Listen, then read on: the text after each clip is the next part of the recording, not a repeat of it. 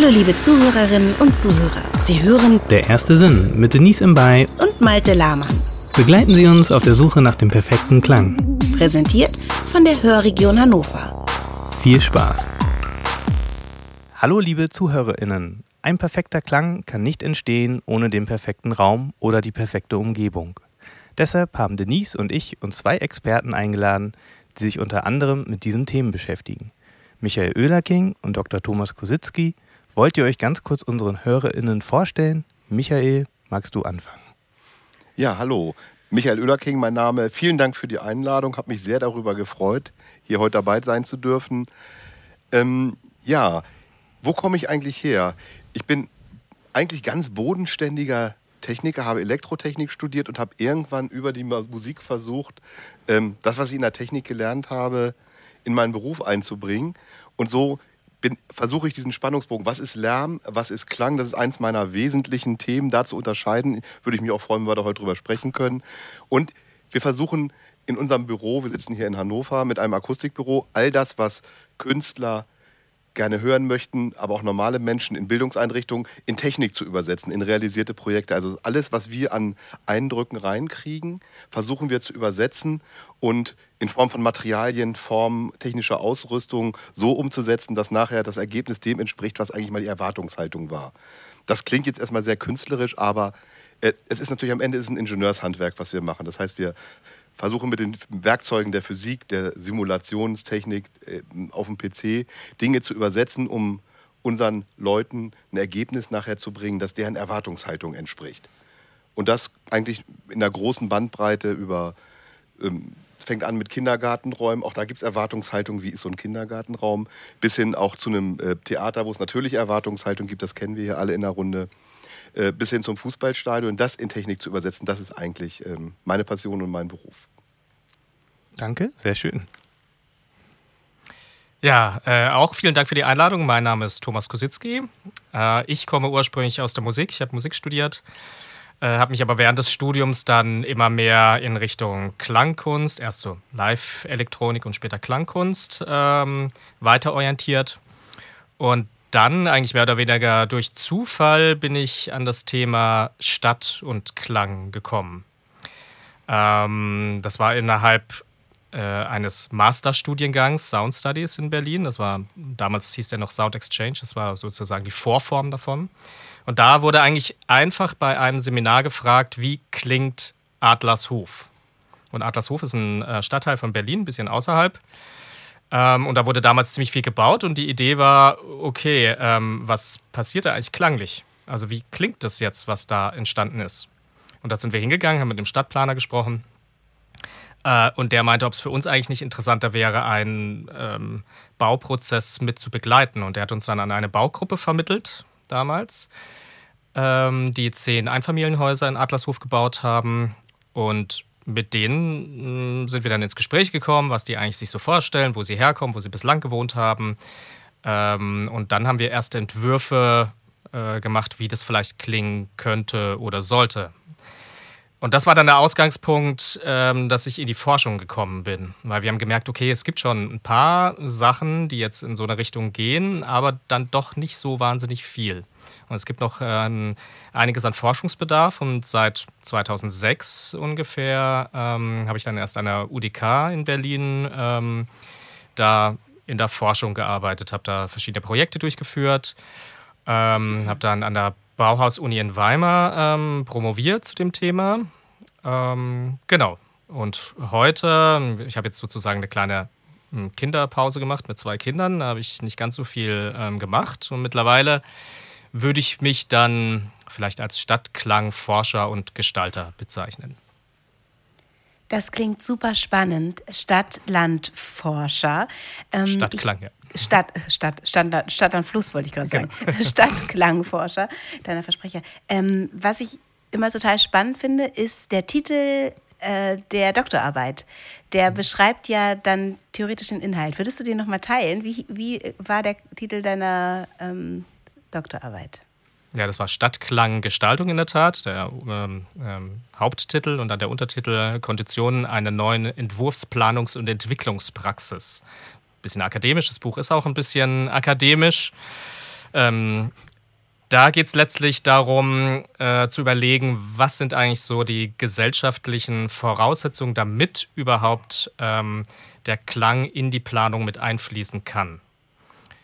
Ähm, da kommen wir sicherlich noch äh, ausführlich drauf, äh, was ich in diesem Zusammenhang als Klang verstehe und wo es den ähm, Bedarf da letztlich gibt. Ähm, aber vielleicht, um es vor, vorauszuschicken, ähm, ich verstehe in diesem Buch Klang als Erfahrung.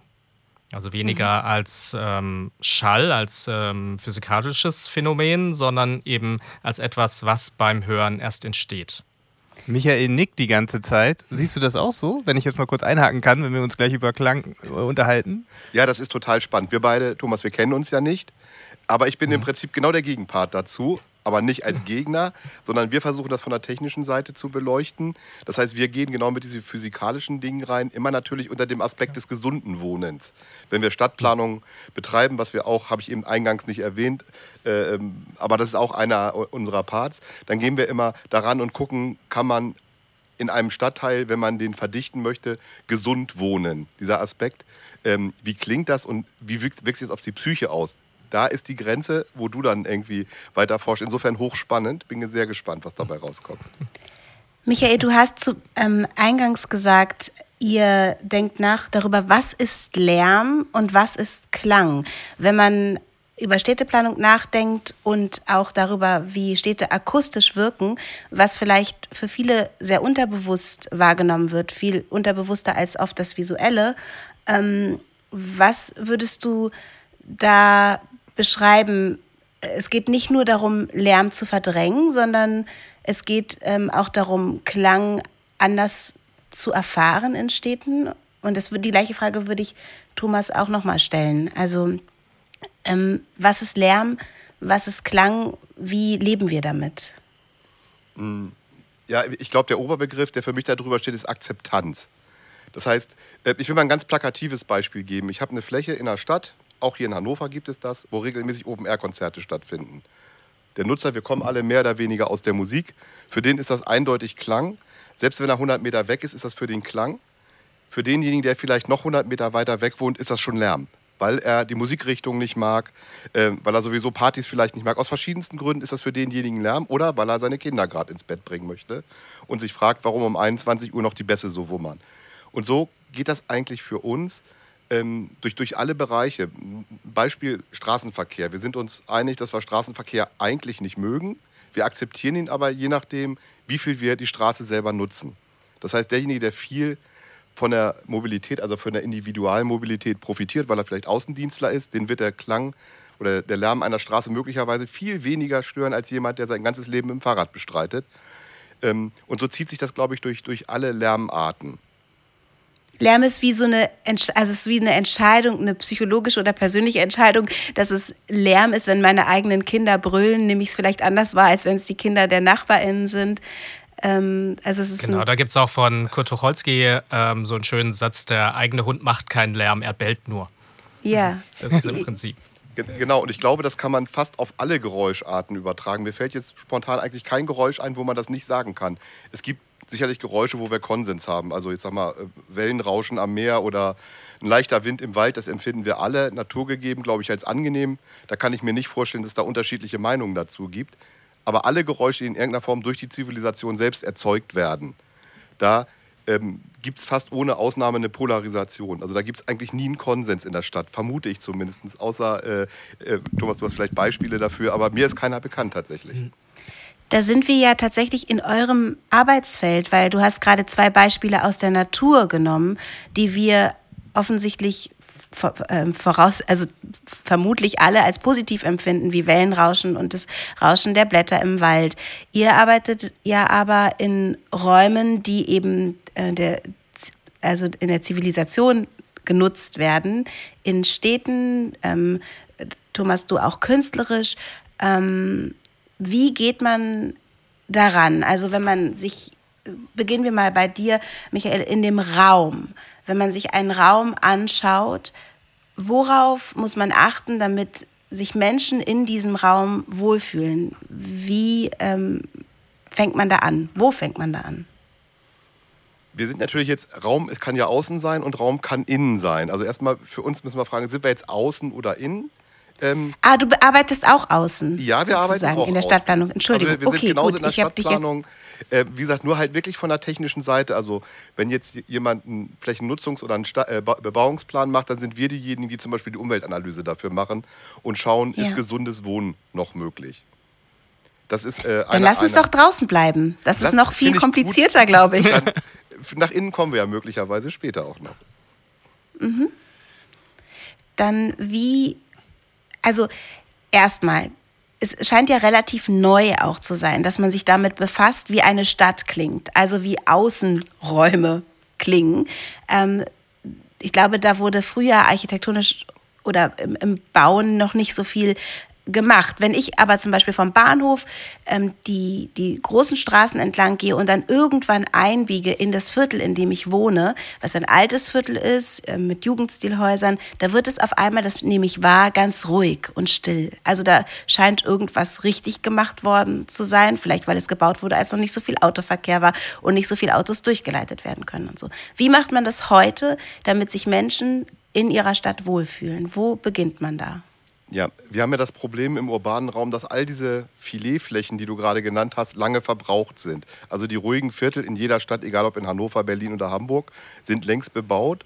Und aufgrund des großen Drucks der Leute in die Städte rein, müssen die Investoren oder auch die Kommunen gucken, wie kriegen sie Wohnraum gestaltet. Das sind in aller Regel Flächen, die man in den letzten 20 Jahren nicht angefasst hat. Häufig aus dem Grund, weil da eine stark befahrene Straße daneben ist oder ein, oder ein Fußballstadion und genau in diesen Flächen versuchen wir, aber nicht unter klanglichen, sondern unter gesundheitlichen Aspekten zu gucken, wie kann man sowas noch bebauen, ähm, dass da gesund gewohnt werden kann, dass die Leute sich wohlfühlen, eine Heimlichkeit empfinden und das äh, hat manchmal so ein bisschen heute einen Burgcharakter. Das soll jetzt nicht despektierlich und äh, äh, abwertend klingen, aber wir planen heute oft von außen nach innen. Das heißt, die tatsächlichen Bereiche, wo man sich aufhält, befinden sich ganz häufig in Innenhöfen heute. Wenn man einen Bereich hat, auf den der Lärm von allen Seiten auftrifft, versucht man architektonisch, selbst mit der Kubatur der Gebäude, so zu arbeiten, dass sich im Inneren dieser Gebäudestruktur Bereiche ergeben, wo die Leute sich so fühlen, als wenn sie vielleicht in ihrem Heimatdorf im Garten sitzen. Das gelingt auf Kosten der Architektur, das ist echt ein Spannungsfeld. Ich hatte gestern gerade mit einem größeren Projekt in Kiel so eine Diskussion, wo man ein tolles Grundstück am Hafen sehr groß bebauen möchte, aber da sind die Fährterminals, man kann da eigentlich nicht so richtig bauen. Wir ringen dann um Lösungen, wie kann man da Architektur schaffen, die dem Zeitgeist entspricht, also den Architekten befriedigt in dem, was er verwirklichen will, äh, wo Wohnflächen entstehen, aber wo gleichzeitig Bereiche innerhalb der Wohnung und außerhalb der Wohnung entstehen, in denen man sich abends aufhalten kann und eben nicht belästigt wird oder so ein heimliches Gefühl hat, als wenn man eben zu, draußen auf dem Land ist. Das ist so eine der großen Aufgaben in der Stadtplanung im Moment. Also ein, ein Haus, ja. was als Haus schon als äh, Schallschutz dient für den Innenbereich, für den Innenhof sozusagen, der auch außen ist, aber. Äh, äh, zum Beispiel, das klingt erstmal trivial, ist architektonisch aber höchst anspruchsvoll. Das glaube ich. Äh. Ja, vielleicht würde ich da insgesamt auch nochmal einhaken an der Stelle, ähm, was jetzt ein guter Klang letztlich ist in der Stadt. Ja. Ähm, Michael, du meintest ja eben äh, so angenehme Hinterhofsituationen oder Viertel, die eben dann in sich mehr oder weniger geschlossen sind und entfernt von, ähm, von größeren ähm, Straßen oder Bahntrassen oder was auch immer. Ähm, aber ich glaube, man muss grundsätzlich, bevor man sich überlegt, was eigentlich ein guter Klang ist, die jeweilige Situation anschauen, mit der es man, man, es zu tun hat. Michael, du meintest es vorhin auch, die Erwartungen ähm, sind eben ähm, total wichtig, ähm, die ein, ein Hörer hat. Also klar, im Theater, wie, wie klingt tradiert ein Theater sozusagen, da hat man bestimmte Erwartungen, aber das Gleiche gilt natürlich auch für die Stadt. Also es gibt ja äh, viele Projekte, äh, die versuchen, den Lärm herunterzupegeln in der Stadt und ähm, die stille Stadt anzustreben. Und dieses Ideal der Stille, was da immer wieder auftaucht, ähm, ist meines Erachtens, eine Reaktion auf die ähm, äh, auf, auf die Idee, dass ähm, die Stille das Gegenteil von Lärm ist. Mhm. Und jetzt, wenn man ähm, nochmal auf die Definition von Lärm zurückkommt, ähm, äh, ich würde sagen, das ist auch relativ weit verbreitet, dass Lärm unerwünschter Schall oder unerwünschter Klang ist. Und die Lösung meines Erachtens wäre dann aber nicht zu sagen, kein Schall oder kein Klang, sondern ein erwünschter Klang. Und dann muss man halt an der, in der jeweiligen Situation schauen, was ist denn erwünscht. Und wenn man äh, irgendwo ein, ein Schlafzimmer nach hinten raus hat, dann möchte man natürlich eher Ruhe haben. So etwas ist man aber auf einem belebten Platz, dann ist es das genaue Gegenteil. Man möchte Menschen hören, man möchte, dass die sich ähm, hören, wie die sich austauschen. Gerade diese Lebendigkeit ist ja die Qualität eines solchen Platzes. Ähm, ich habe da auch ein Beispiel eines Forschungsprojektes, äh, das wir durchgeführt hatten an der UTK am Ernst-Reuter-Platz in Berlin.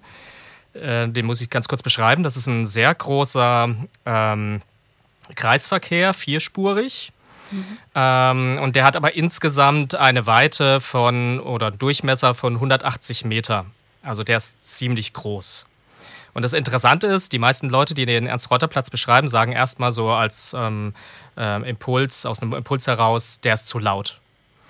Das Interessante ist, wenn man sich ähm, dort auffällt und jetzt sich nicht direkt an, ähm, neben der Straße befindet, sondern ein bisschen weiter ähm, auf den großen freien Flächen oder im Zentrum des Platzes, dann ist er eigentlich gar nicht so laut, sondern da ist er eher langweilig. Das heißt, man, man hört halt einfach nur Verkehrsrauschen. Das ist nicht besonders laut, das ist eigentlich nicht besonders störend, das ist einfach besonders öde.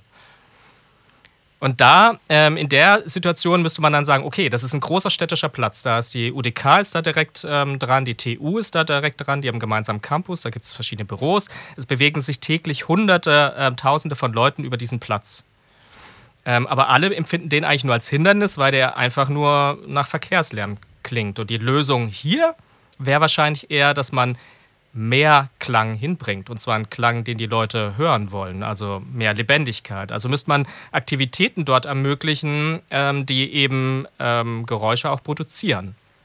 Also, also wir lieben auch den Klang von Menschen, oder? Wir lieben es zum Beispiel, wenn wir hören, dass jemand lacht oder wenn, also es ist für mich total entspannt, mich in ein Café zu setzen und dort zu arbeiten, weil ich mag das Klappern des Geschirrs und ich mag ähm, die Gespräche, die ich nicht ganz verfolgen, aber das Wispern, was ich höre an den Nebentischen.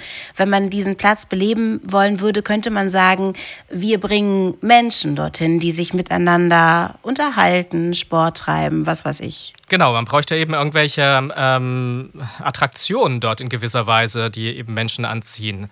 Ähm, also man kann, ein Café ist natürlich ein, ähm, äh, Beispiel, was es da auch ansatzweise gibt, aber das reicht eben nicht aus. Vielleicht müsste man einen Basketballplatz dorthin stellen. Da gibt es genug Platz. Also es ist wirklich sind sehr weite Flächen für die Menschen. Ähm, aber dort ist eben nichts.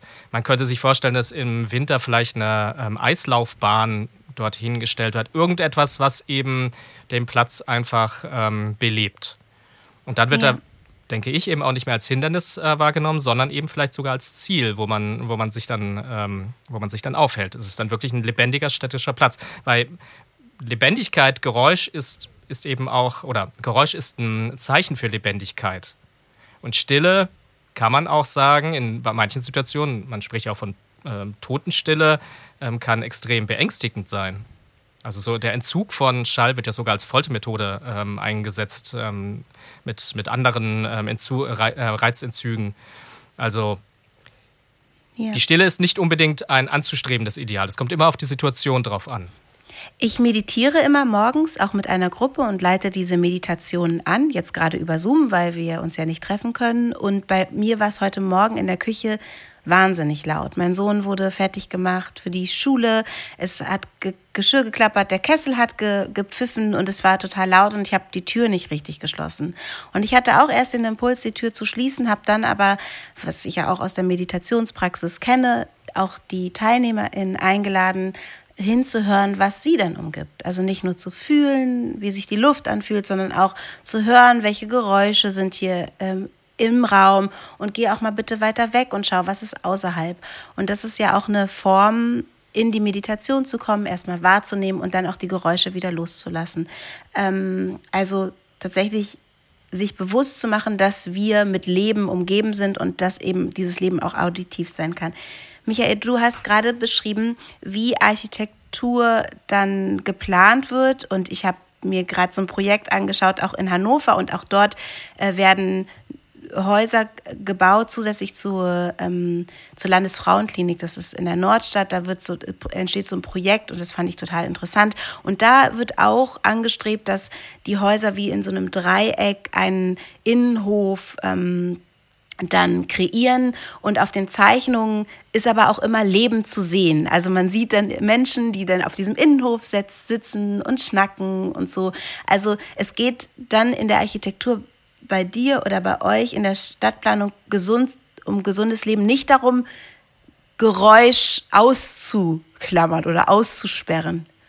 Ja, diese Personen sind ja zunächst mal nur auf Verzeichnung zu sehen. Das wird sich in der Praxis möglicherweise später als Problem rausstellen, dass diese Leute tatsächlich gar nicht da sind. Ähm, ich sag mal, äh, wir haben ja in Deutschland rechtliche Rahmenbedingungen und das, was Thomas schildert, ist ja eigentlich eher ein gesellschaftliches Thema, was es anzufassen gilt, weil das, was du beschreibst auf dem großen Platz, ist ja nicht marktwirtschaftlich realisierbar, das ist eine gesellschaftliche Aufgabe. Das heißt, das kostet Geld, das zu realisieren. So vermute ich zumindest. Du nickst. Mhm. Ähm, und in der Architektur, da wirkt das manchmal ach, soll nicht despektierlich klingen, aber ein bisschen hilflos. Weil wir haben rechtliche Rahmenbedingungen in diesem Land, äh, wie gesunde Wohnverhältnisse definiert sind. Das kann man tatsächlich an Zahlen festmachen. Ähm, und das führt dazu, dass wir architektonische Konzepte haben, ähm, wo man ein bisschen sarkastisch sagen könnte, die kann man gut verteidigen. Also das sind in sich geschlossene Systeme, wo man sich abschirmt nach außen. Und ich glaube, das ist genau das Gegenteil von dem, was Thomas meint. Ja. Ähm, weil äh, man, man, grenzt sich ja auch ab. Ich habe jetzt, das ist natürlich kuschelig für eine ähm, Wohnsiedlung, wo meinetwegen 100 Wohnungen geschaffen werden, gerne auch für Familien mit so einem Innenhof mit Spielplatz, aber es ist eben gegenüber der Außenwelt abgeschottet und in dem Sinne zwar für die Betroffenen dort eine ganz schöne Situation, aber gesellschaftlich genau das Gegenteil von dem, was man vielleicht in der Stadtentwicklung möchte. Ähm, weil wir eben nicht an den Symptomen arbeiten, sondern äh, äh nicht an den Ursachen, sondern nur an den Symptomen arbeiten, nämlich den Lärm abzuschirmen. Es gibt ein sehr großes Beispiel in ähm, Hannover, das ist die Bebauung ähm, Kronsrode oben am alten Expo-Gelände. Ich weiß nicht, ob euch das bekannt ist. Der ganze westliche Bereich, dort werden 3500 Wohnungen geschaffen. Was natürlich mhm. unter Wohnungsbauaspekten und ähm, Abwenden von äh, fremden Investoren, die dann irgendwie die Mietpreise hochziehen, eine super Sache der Stadt ist. Aber das ist lärmbelastet und dieses ganze Quartier ist nach außen irgendwie abgeschirmt. Und äh, auf den Zeichnungen sieht man das schon. Und ich bin total gespannt, wie das in der Praxis später wird, weil das ist ein Bereich, der ist nach außen abgeschirmt, der lädt nicht ein. Ne? Alles, wir haben da selbst viel dran rumgerechnet und das führt natürlich auch dazu, dass Lücken zwischen Gebäuden geschlossen werden, damit der Lärm nach innen nicht, nicht eindringt. Ähm, aber es sieht halt nicht einladend, sondern vielleicht eher ausladend aus am Ende. Und das ist ähm, vielleicht auch das zentrale Thema, wie kriege ich so einen gesellschaftlichen Konsens hin, äh, ähm, äh, vielleicht ein bisschen mehr zu akzeptieren als unsere Richtlinien und auch die Rechtsprechung im Moment zulässt, weil wir haben ein sehr, sehr enges Korsett, was erlaubt ist in Deutschland. Und das führt genau zu solchen ähm, solcher Architektur, die möglicherweise in 20 Jahren wir von einer ganz anderen Seite uns anschauen müssen und sagen, was haben wir damals da gemacht. Also meine naive Frage, das heißt ja eigentlich so ein bisschen, wenn man, wenn man irgendwo ein neues Haus bauen möchte oder Wohnungen bauen möchte, dann steht irgendwo in einer, in einer Bauverordnung oder Stadtverordnung, wie auch immer, wenn man da eine, eine, Messung macht, darf das nicht über den und den Lärmpegel konstant über die und die Zeit genau. kommen. Also mhm. ich, so ist es. Sehr, so ist es, okay. Dann, das heißt ja eigentlich, rein theoretisch, könnte man überall Bunker hinbauen. Ähm. Also, wenn, wenn, na, weil ich meine, so ein richtig großer Bunker mit richtig dicken Wänden, also erstmal ne, so eine Anlage vielleicht, dann hat man ja relativ viel Schall rausgenommen aus der. Also dann für jede Person, für ja. jede Person einen eigenen Bunker. Ja. Das ist das, was ich eben beschrieben habe, von dir einfach nur konsequent zu Ende gedacht, ja. Äh, das ist natürlich nicht das, was wir wollen. Können. Nein, natürlich nicht. Aber, das aber das ist tatsächlich, wir haben das natürlich. Wir haben teilweise Häuser mit Fenstern, die man nicht mehr öffnen kann, wo dann Luft, Lüftungseinrichtungen, Schallgedämmte drin sind, damit es innen nicht zu laut wird. Man darf die Fenster nicht öffnen, sind verschlossen. All solche Sachen kennen wir in Deutschland. Ähm, wir versuchen gerade auch auf der politischen Ebene ein Stück weit davon wegzukommen, dass man dieses, dieses enge Korsett, dass man mehr abwägen darf, so sagt man dann in der Stadtplanung und auch mal sich Sachen traut, die vielleicht so nicht nicht vorgesehen oder erlaubt sind. Aber die Stadtplanung, also die technische Seite, arbeitet eigentlich komplett gegen die gesellschaftliche, ist mein Gefühl. Hm. Ja, ich glaube auch, es gibt eben ähm, von der EU diese ähm, Umgebungslärmrichtlinie. Da gibt es ja die, ja. Äh, die sogenannten Lärmkarten. Mhm. Ähm, die kennen vielleicht auch einige. Das sind diese ähm, äh, wie so äh, Wärmebildkameras eingefärbte Stadtpläne, ähm, wo die besonders lauten ähm, Bereiche eben farbig markiert sind. Allerdings, ähm, und das ist, glaube ich, wichtig, äh, das beruht ja zum größten Teil ähm, beruht es auf Berechnung. Und zwar Tages- und Nachtsdurchschnitte. Äh, das sagt aber eigentlich noch überhaupt nichts über die Qualität eines Ortes aus. Es gibt, mhm. Es ist ein Indiz für bestimmte ähm, Sachen, die dort passieren, aber es sagt eigentlich nicht aus, äh, ob der Platz jetzt von den Leuten gemocht wird oder ähm, ob der schrecklich ist. Also auch ein Platz, der, ähm, der total ähm, wenig Pegel ähm, verursacht, ähm, der kann wahnsinnig blöd sein in gewisser Weise. Also weil, weil es einfach äh, da nichts zu tun gibt oder weil eben nur ähm, weil er eben einseitig ist. Ja, wir bauen ja auch keine Schallschutzwände also, am, am, am Strand auf oder so. Also da, wenn man sich da hinstellt, ist er ja auch immer ein bisschen mehr. Ja, ja genau, es kommt eben, der, der Pegel ist eben nur ein Indiz für bestimmte ähm, Aspekte. Ähm, wenn man wirklich den, den Stadtklang gestalten äh, will, dann muss man eben viel komplexer rangehen. Also selbst ähm, das Beispiel, was wir vorhin hatten, hier mit äh, Meeresrauschen oder äh, Vogelgezwitscher. Klar, wenn man jemanden fragt, ähm, magst du Meeresrauschen oder das Brechen der Wellen oder magst du Vogelgezwitscher, dann würden die meisten Leute sagen, ja klar, ist doch schick, also mag ich gern, bin auch gern im Wald und am Strand und sowas. Wenn man sowas aber jetzt äh, beispielsweise, was ja durchaus gemacht wird, in Shopping Malls abspielt, Vogelgezwitscher zum Beispiel, ähm, dann entsteht unter Umständen zumindest ähm, das genaue Gegenteil, eben kein Gefühl von Natürlichkeit, sondern ein Gefühl von Künstlichkeit, weil man genau weiß, okay, in, diesem, in dieser Shopping Mall äh, wird es keine Vögel geben. Die leben dann natürlich nicht. Und wenn sie dort irgendwie ähm, sind, dann sind sie in irgendwelchen Käfigen, was extrem traurig ist. Also wird man davon ausgehen, okay, es ist eine Konserve, also eine, ähm, eine Aufnahme, die da abgespielt wird. Und das ist halt eine akustische Fototapete. Das ist ganz schlimm. All meine Freundinnen gefühlt haben so eine komische Vogelzwitscherbox in ihrem Badezimmer hängen. Das macht mich so aggressiv. ja, naja, gut, man, warum man du die Einzige bist, die es nicht hat. ich, bin die, ich bin die Letzte. Bitte schenkt mir sowas nicht, falls es irgendjemand hat. Das macht mich richtig sauer. Ähm, ich, jetzt, wir haben jetzt so ein bisschen gelernt, dass, ähm, dass es einmal Berechnungen gibt und dass Menschen vielleicht nicht so berechenbar sind, dass sie sich eben nicht in die Stille äh, flüchten äh, jederzeit und dass auch Plätze unterschiedlich angenommen werden.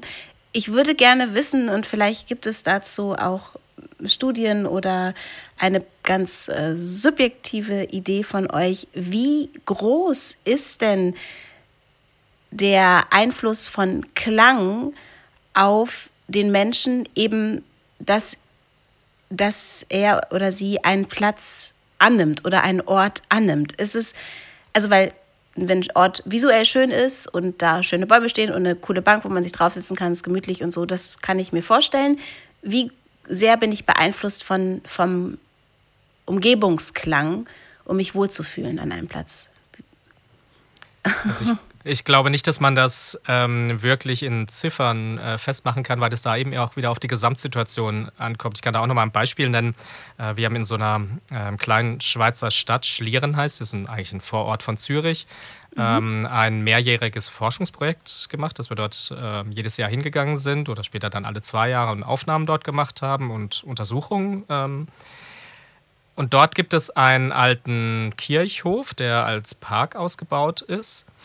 Ähm, und der ist wirklich sehr aufwendig und gut gestaltet mit, ähm, mit einem kleinen Bach, ähm, einem kleinen Wasserfall, der da plätschert, ähm, Findlinge, die man da sieht, schöne alte Bäume das große Problem an diesem, ähm, an diesem Park ist, dass ähm, da ist eine Schallschutzmauer und hinter der Schallschutzmauer ist eine Kantonsstraße, wo die Autos 60 fahren dürfen, auch im, in der Ortschaft.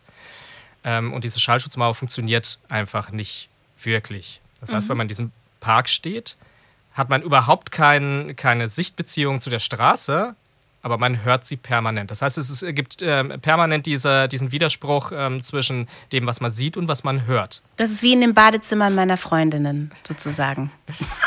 In gewisser Weise schon. Also ähm, es geht eben einfach darum, ähm, was man eben erwartet. Ich meine, man kennt Parks, man kennt irgendwie, weiß, wie, wie das klingt, was man da sieht. Und wenn man dann aber was komplett anderes hört, dann steht es im Widerspruch und dann funktioniert dieser Park nicht mehr. Mhm.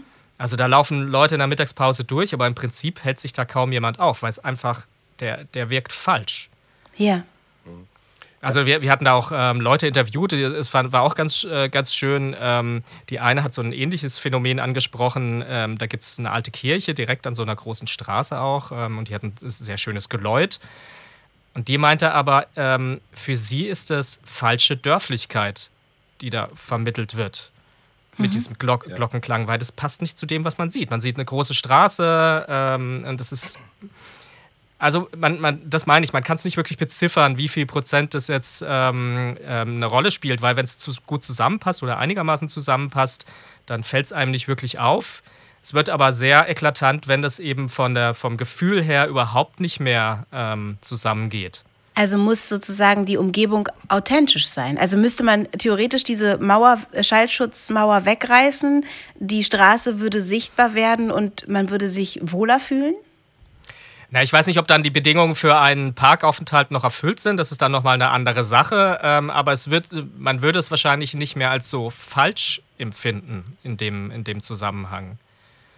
Und da, da gibt es eben sehr viele Situationen, dass das in irgendeiner Weise nicht zusammenpasst. Das kann man natürlich auch bewusst einsetzen als Stilmittel sozusagen in der, in der Gestaltung, dass man sehr widersprüchliche Dinge nimmt und damit eine, eine bestimmte Wirkung erzielt. Aber in dem Fall jetzt in Schlieren, in diesem kleinen Schweizer Ort, da war das einfach nur, ja. Wie sind das also, eben nicht? Wie, äh, noch, das sind ja auch Sachen, die sind dann ja auch sehr subjektiv anscheinend. Also dem einen gefällt es, dem anderen nicht. Ein paar Sachen kann man sagen, wenn das so überhaupt nicht zueinander passt, da ist so die allgemeine Meinung anscheinend, dass das auch nicht als schön empfunden wird oder als passend. Diese Verordnungen, die es gibt, äh, wurden die einfach mal medizinisch gemessen, weil man gewöhnt sich ja auch an Dinge. Also das heißt, ja. wenn jetzt jemand, ich sage jetzt mal ein Stadtkind, das äh, irgendwo in, in Flughafennähe, Bahnhofnähe aufgewachsen ist, das kennt und dann aufs Land sieht, vielleicht kann das abends gar nicht gut einschlafen, weil es denkt, äh, mir fehlt hier irgendwie was und macht sich dann irgendwie eine CD an oder die, die Benjamin Blümchen-Kassette ein bisschen lauter als sonst. Gibt es dazu auch irgendwie Aussagen? Ja. Äh, ist euch das mal begegnet?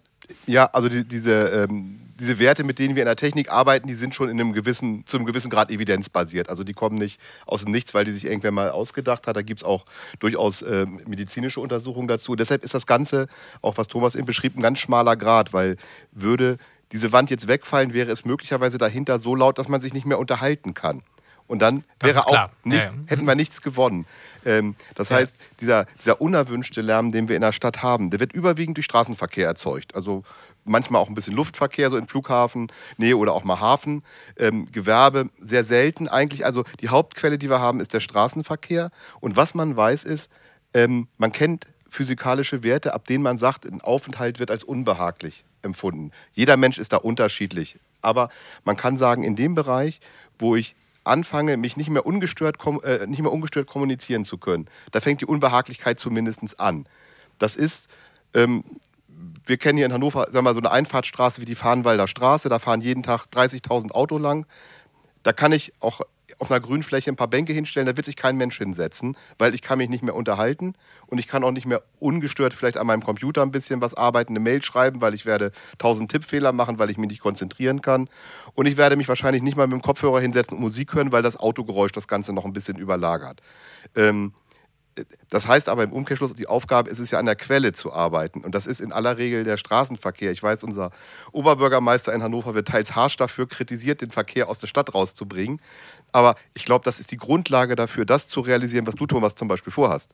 Weil ab, auch, ja. ab einer gewissen Lärmbelastung physikalisch gesehen äh, wird es mir nicht gelingen, Klangkonzepte umzusetzen, weil die müssen sich ja daraus hervorheben. Das heißt, die müssen relativ hohe Schallenergien haben und werden dann möglicherweise in dieser Lautstärke auch schon wieder als störend empfunden. Das heißt, ich muss das Ganze senken. Ähm, und das gelingt mir nicht, indem ich mich gegen den Lärm verteidige durch Wände oder ganze Gebäude riegel, sondern das gelingt, indem ich an die Quelle rangehe. Ähm, ich bin da auch immer so ein bisschen hin und her gerissen. Ich bin ehrlich gesagt auch relativ viel unterwegs, berufsbedingt, auch gerne mal mit dem Auto. Insofern gehöre ich auch zu dieser Masse dazu. Da muss man keinen Hehl draus machen. Auf der anderen Seite ist klar, in der Stadt kann das nicht viel zu suchen haben. Und hm. äh, das ist eigentlich die Aufgabe, das umzusetzen, hat erstmal einen gesellschaftlichen und auch einen rechtlichen äh, äh, Vorlauf, bevor das überhaupt umsetzbar ist, die, Klang, die Stadt mit einem Klang zu versorgen, vermute ich zumindest.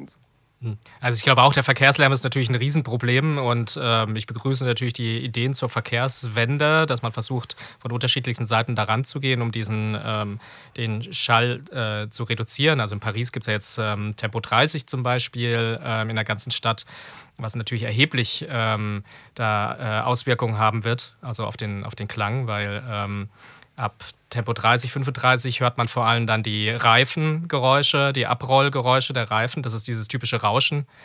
Ähm, und das reduziert man natürlich dann immens, wenn man von 50 auf 30 runtergeht. Ähm, also Verkehrslärm, denke ich, ist ein ähm, großes Problem, aber man muss eben dann wirklich äh, die genaue Situation jeweils anschauen, die man gestalten äh, möchte.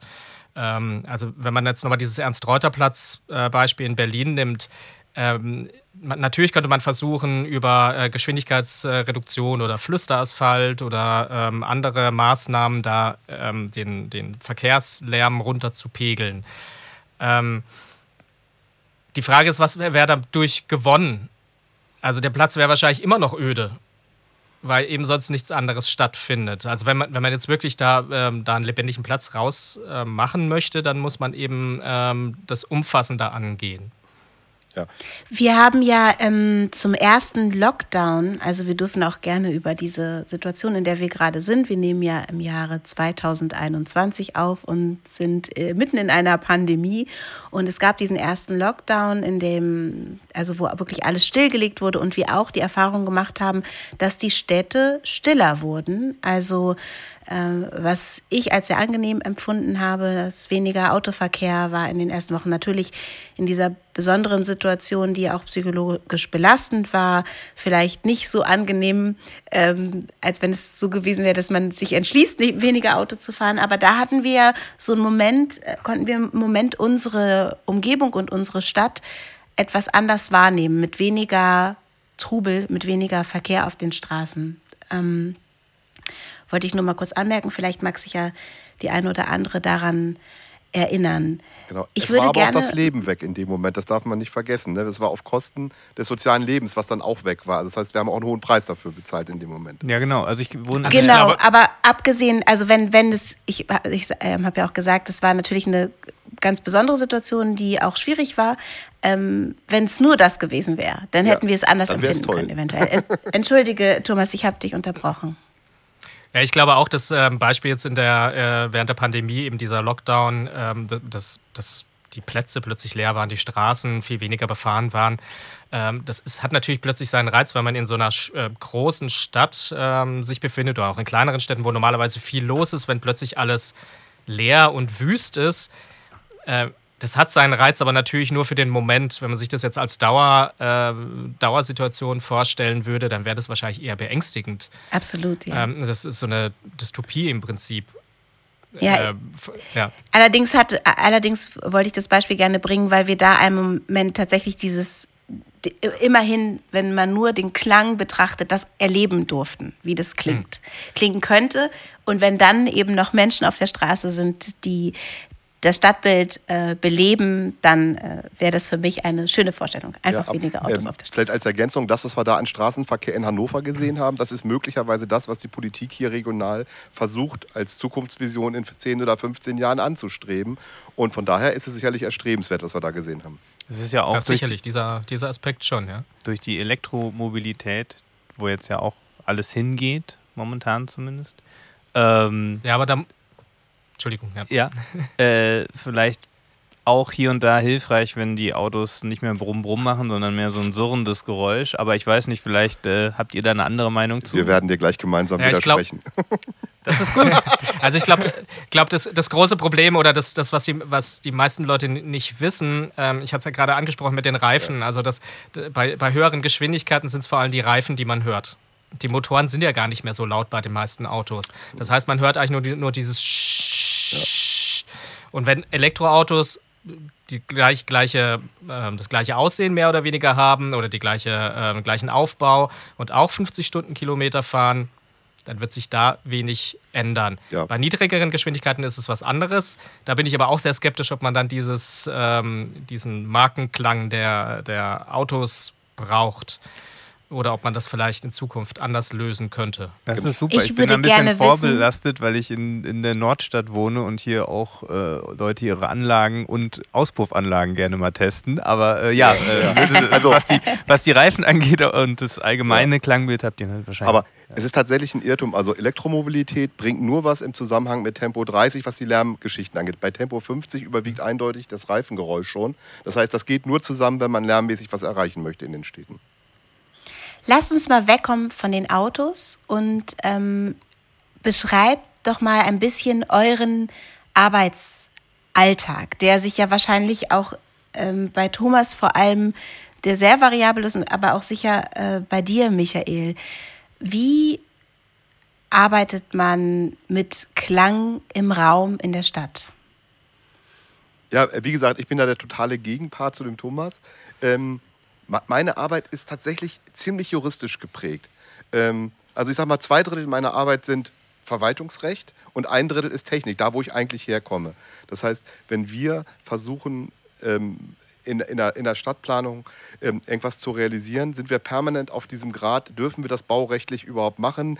Ist das über eine gewisse Grenze hinaus? Da gucken wir lieber noch mal schnell, was das Oberverwaltungsgericht Lüneburg zu so einem Thema geurteilt hat. Ähm, das ist, Stadtplanung ist voll von rechtlichen Fallstricken und das hat sich in den letzten, ach, ich würde mal sagen, so zehn Jahren hat, hat das exponentiell zugenommen, äh, ähm, dass man eigentlich mit einem Bein, wenn man ein größeres Projekt hat, quasi schon vom Verwaltungsgericht steht, ähm, weil irgendwas baurechtlich nicht ganz in Ordnung ist. Das heißt, wir haben ganz, ganz viele neue Regelungen dazu bekommen, wie man heute noch bauen darf ähm, und erreicht möglicherweise genau das Gegenteil von dem, was wir wollen, nämlich dass wir das Korsett immer enger machen, uns danach richten, Stadtplanung machen, Dinge, Architektur schaffen, die wir möglicherweise in 20 Jahren komplett revidieren müssen.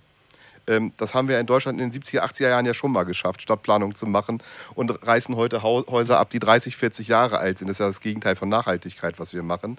Ähm, aus einem architektonischen Irrtum heraus, möglicherweise. Und ich habe immer ein bisschen Angst, auch wenn das heute so funktioniert für hier und heute, dass das, was wir heute machen, ähm, falsch ist. Und in diesem Spannungsfeld, das ist eigentlich ein erheblicher Teil meines Jobs, wenn wir um Lärm außen arbeiten, äh, ähm, zu versuchen, da eine Balance zu finden, dass wir eben keine Burgen bauen zum Beispiel.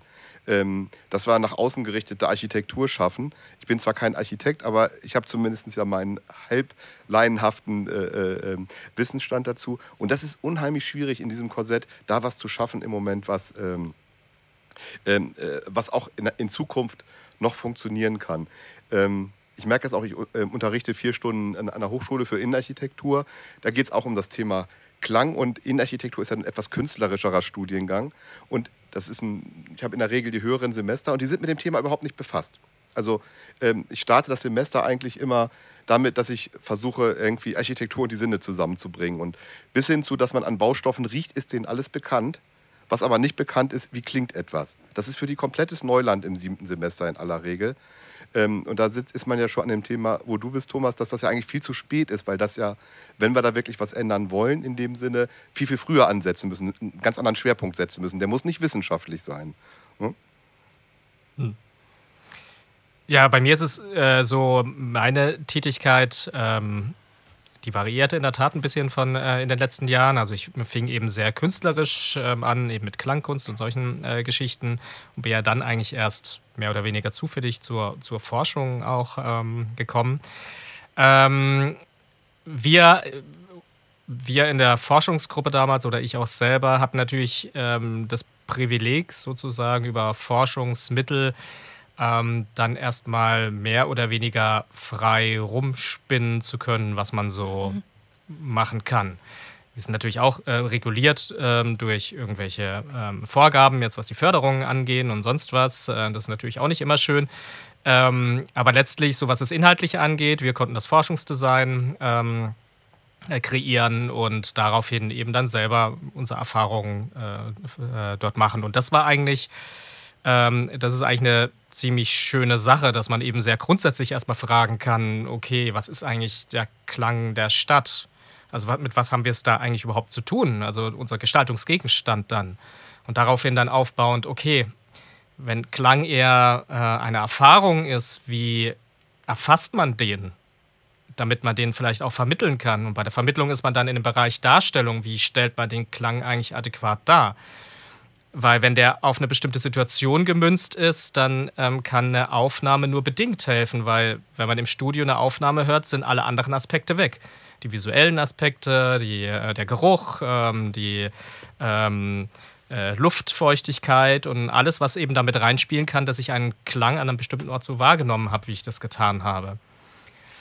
Ähm, Genau, und solche Fragen ähm, konnte ich natürlich dann in meiner Forschung dann ähm, bislang schön bearbeiten. Jetzt bin ich, ähm, ich habe ja das größere Projekt hier äh, abgeschlossen mit diesem Buch Stadtklanggestaltung. Ähm, jetzt bin ich eigentlich an, an dem Punkt, wo mein Interesse darin besteht, diese Erkenntnisse, die ja doch sehr akademisch dann auch ähm, in dem akademischen Bereich äh, waren, die jetzt wirklich in die Praxis rüberzubringen, also in die Stadtgestaltung letztlich und alle, die ja. eben die Stadtgestaltung mitprägen. Ja. Das äh, ist so, ja. Mal, mal, mal, eine Zwischenfrage, die mir gerade so hochkommt. Äh, siehst du denn eine Möglichkeit, das muss man ja irgendwie standardisieren, wenn man gesellschaftlich was erreichen möchte. Wir haben eine ganz heterogene Zielgruppe. Das heißt, jeder Mensch ist irgendwie mhm. ein bisschen anders und jeder hat ja unterschiedliche Bedürfnisse an demselben Platz möglicherweise. Ähm, ist deine Zielsetzung, ähm, das so, irgendeinen Standard zu finden, wo man sagen kann, das gilt zumindest im Allgemeinen? Also ich würde das eben wirklich eher äh, so sehen, wie es letztlich auch ähm, Architekten in einer gewissen Weise tun, wenn sie ein Haus entwerfen. Klar gibt es bestimmte Sachen, die man berücksichtigen muss. Ähm, aus dem Fenster muss man gegebenenfalls rausschauen können und äh, eine Treppe sollte nutzbar sein. Äh, solche Sachen muss man natürlich berücksichtigen. Das, äh, solche, sowas würde natürlich auch für den, für den Klang ähm, gelten, eben so Sprachverständlichkeit, solche äh, Geschichten, je nachdem, wenn man das haben möchte. Ähm, aber daraufhin ähm, kann man sich natürlich dann überlegen, was für einen bestimmten Ort angemessen wäre oder was ähm, vielleicht äh, interessant und spannend wäre. Da kann man dann wirklich ins Entwerfen gehen. Und da ist es dann auch ähnlich wie bei der Architektur. Die sagt natürlich auch nicht jedem zu. Logischerweise. Das kann dann eine Klanggestaltung letztlich auch nicht. Also natürlich strebt man an, einen gelungenen Ort zu schaffen oder gelungene Hörsituationen, die eben für möglichst viele Menschen auch äh, funktionieren. Aber man wird es nie erreichen, dass es, dass es allen gefällt. Aber da muss ich noch eine Sache äh, vielleicht dazu sagen. Ähm, wir vorhin fiel mal kurz ähm, so die Bemerkung, dass äh, Klang ja sehr subjektiv ist. Das stimmt natürlich, jeder von uns hört. Und wenn man sagt, Klang ist Erfahrung, dann macht jeder seine Erfahrung. Aber, und das ist der, ist der, das, der große Punkt dabei, ähm, wir haben ja eine, eine gemeinsame Geschichte. Also mhm. wir leben ja zusammen, wir Menschen. Und ähm, wenn wir in einem bestimmten Ort zusammenleben, dann ähm, haben wir kulturelle Übereinkünfte, die variieren natürlich auch. Aber wir haben eben wahnsinnig viel Gemeinsamkeiten. Und dadurch ähm, ist der Klang, äh, das, was wir hören, immer auch intersubjektiv. Also er hat mit uns allen irgendwie zu tun und wir können uns auf was einigen das, so funktioniert Kultur letztlich auch. Und ähm, die Frage ist eben dann in Bezug auf die Klanggestaltung, ähm, wie kann man eine Klangkultur oder Stadtklangkultur, wenn man jetzt dies, diesen einzelnen Bereich nimmt, wie kann man sowas etablieren? Was muss es da für Voraussetzungen geben, damit die Leute darüber sprechen, damit sie sich austauschen, damit die überhaupt ein Gefühl dafür bekommen? Ähm, äh, du meintest es ja, ähm, äh, Michael, mit, dass, dass die, äh, deine Studierenden äh, von der Innenarchitektur äh, mit dem Klang eigentlich gar nicht wirklich in Berührung gekommen sind. Das ist eben so ein Punkt, ähm, wo man dann sagen müsste, okay, das müsste eben auch geschehen. Also in der Lehre, aber auch in der Öffentlichkeit. Das machen wir jetzt hier natürlich mit dem Post Podcast gerade. Aber es muss an ganz vielen Stellschrauben im Prinzip gedreht werden, damit überhaupt das Thema ähm, Klang adäquat entwickelt werden kann.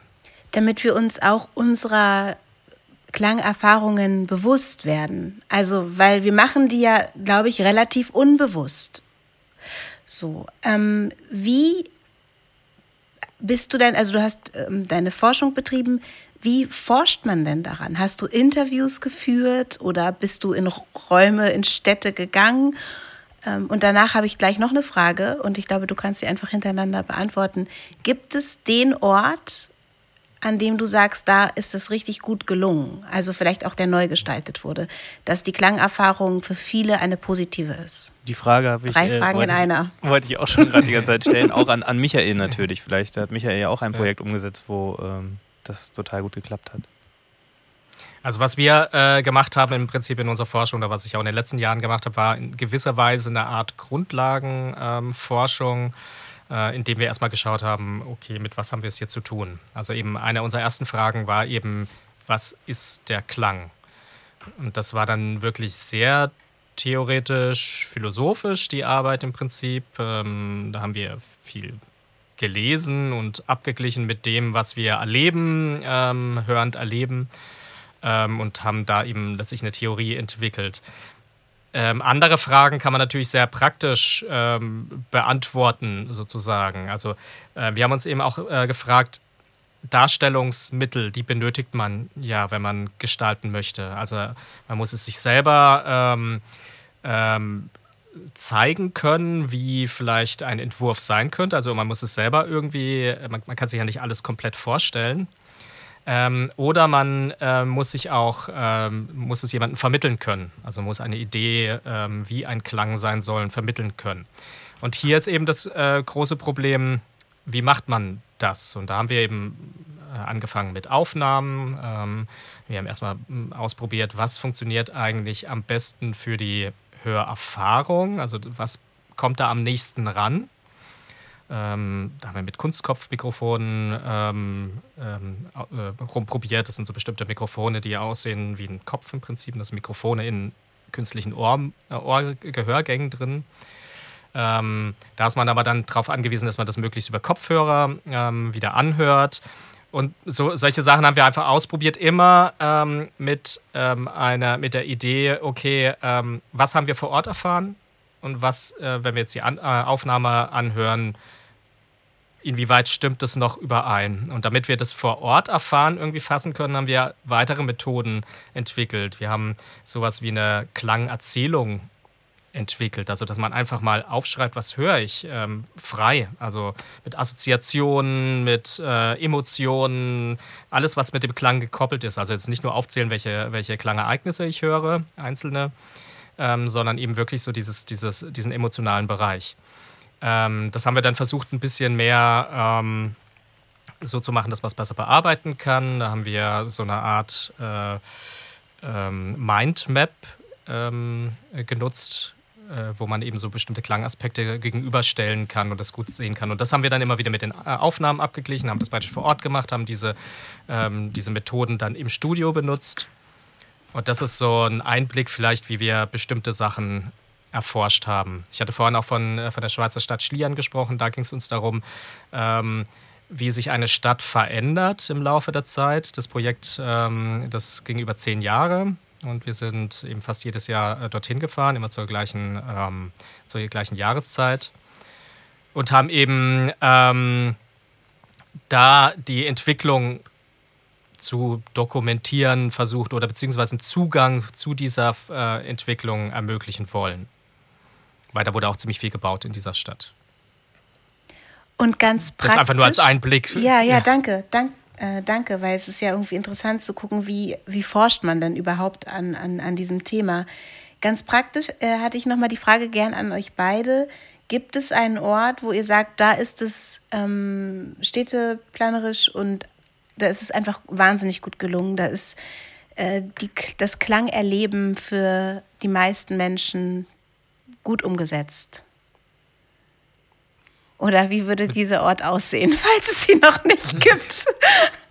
Ja, das ist ja echt immer ein Zielgruppenproblem. Also ich hatte ja vorhin von diesem Beispiel aus Kiel berichtet, wo wir gerade dran sind. Das ist direkt an dem Fährhafen. Da soll hochwertiger Wohnraum geschaffen werden. Und genau weil es diesen Fährhafen dort nicht gibt, äh, weil es den dort gibt, haben wir ein Problem, diese Wohnbebauung dort zu realisieren, weil die zu laut ist, dieser Fährhafen.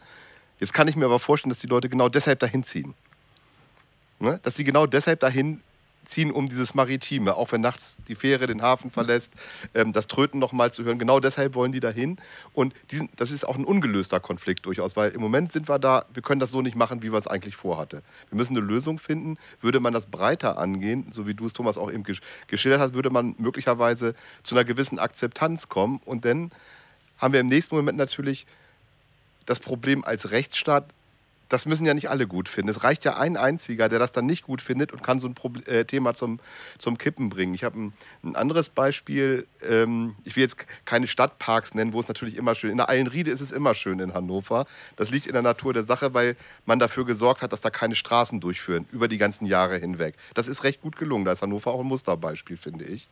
Ähm, ähm, aber es gibt Bereiche, wir hatten, ich weiß nicht, wer Wolfsburg kennt, da gibt es in der Innenstadt eine große Kneipenmeile, sind wirklich 50, 60, 70 Kneipen.